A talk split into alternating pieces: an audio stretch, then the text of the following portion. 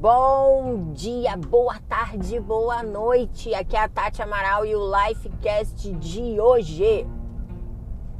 Quem aqui adora trazer uma lembrancinha de festa de aniversário? Agora as festas estão mais moderninhas, né? Você tira uma foto Aí eles colocam uma montagem com o aniversariante, né? Quando é criança, colocam ali o tema da festa. Quando é casamento, coloca o nome dos noivos na sua foto.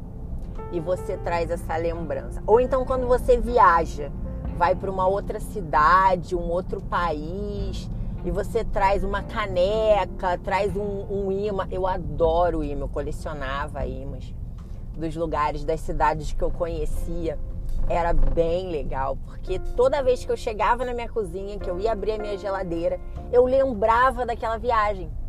E as fotos também, né? Essas lembranças de festa de aniversário, você lembrava da, daquela festa e você lembrava a cada ano do aniversário daquela criança.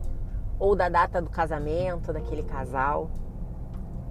Lembranças são maravilhosas e trazer esses, esses objetos é você transformar uma lembrança em algo palpável, em algo visível. E sabe quem fez isso? O povo de Israel. Logo após a morte de Moisés, quando Josué tomou a frente da liderança do povo, e isso está lá em Josué capítulo 4, o povo ao entrar, né, ao se preparar para entrar na terra prometida, eles se depararam com o Rio Jordão. E aí começa aquilo, né? Como é que a gente vai passar para o outro lado? E mais uma vez, como Deus já tinha feito através de Moisés com o Mar Vermelho, né? Quando o povo estava fugindo do Egito, ali das garras de Faraó, mais uma vez, Deus opera esse milagre. Deus abriu o rio Jordão para o povo passar. E o povo passou com os pés sequinhos até o outro lado.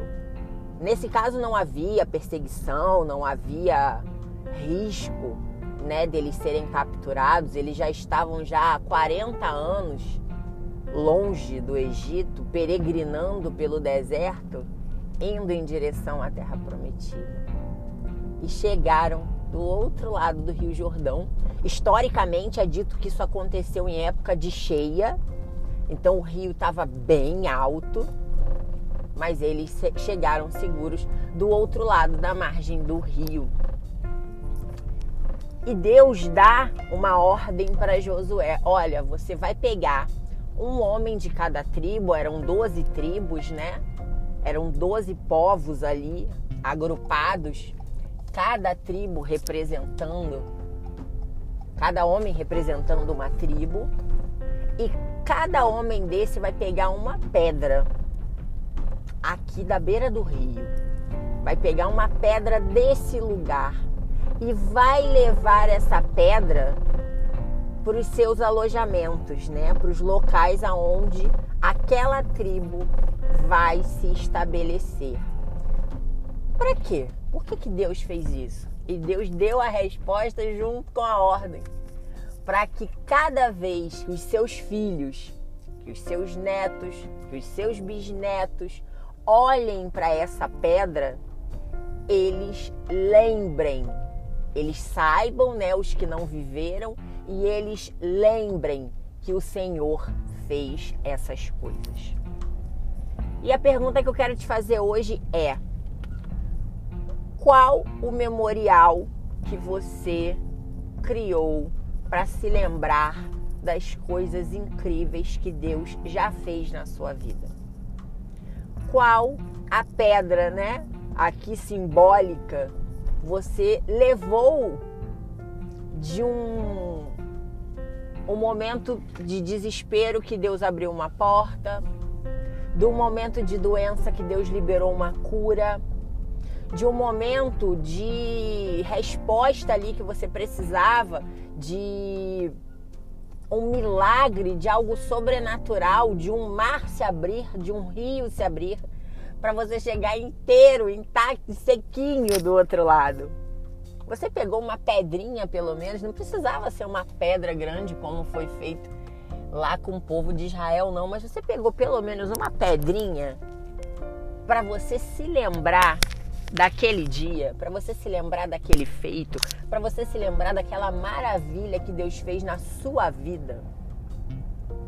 Porque a gente tem memória curta. A gente tem uma tendência, primeiro, a lembrar de Deus só quando a gente precisa, e segundo, de uma ingratidão natural da humanidade. O bichinho ingrato é o tal de ser humano. A gente esquece. A gente esquece com pessoas que ajudam a gente. A gente esquece com pessoas que convivem diariamente com a gente. Imagina com Deus, que para algumas pessoas às vezes parece que está tão distante que nem ouve, que não está ali visualmente presente. Então eu queria te lançar esse desafio. Comece a levar pedrinhas de cada vitória que Deus te dá comece a levar pedrinhas de cada maravilha, de cada milagre, de cada porta aberta, de cada coisa extraordinária e até das pequenas coisas, porque a gente também tem essa megalomania, né, de achar que milagre é só o que é impossível. Às vezes Deus faz um milagre tão imperceptível, o milagre da vida, o milagre de acordar, o milagre de voltar para casa de hoje em dia. Voltar para casa é algo tão difícil, né? no mundo tão perigoso que a gente tem vivido, tão violento. Tantos livramentos que a gente sofre aí todos os dias e a gente não pega uma pedrinha para poder se lembrar. Faz isso. Vai pegando uma pedrinha. Cada carinho que Deus te fizer. E vamos ver aí daqui a um ano a parede que você vai ter construído de tanta pedra que você vai juntar. Vamos que vamos para mais um dia.